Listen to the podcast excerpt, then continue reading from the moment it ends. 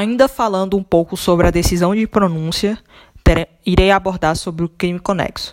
Quando existe um crime conexo ao crime doloso contra a vida, existe uma regra que se for pronunciado o crime de competência do tribunal do júri, que é o crime doloso contra a vida, o crime conexo seguirá. Significa dizer que os crimes conexos não são objeto de pronúncia. O objeto de pronúncia são os crimes dolosos contra a vida. Sendo assim, não vai haver qualquer análise de admissibilidade. Haverá apenas declaração da conexidade. Sendo assim, vai caber aos jurados checar a materialidade e autoria para a condenação dos crimes conexos. Vale destacar que o crime conexo ele não poderá ser um objeto de decisão condenatória ou absolutória nessa fase, porque o juiz ele não é competente, dado que em caso de pronúncia do crime doloso contra a vida, o crime conexo vai segui-lo prevalente para o tribunal do júri.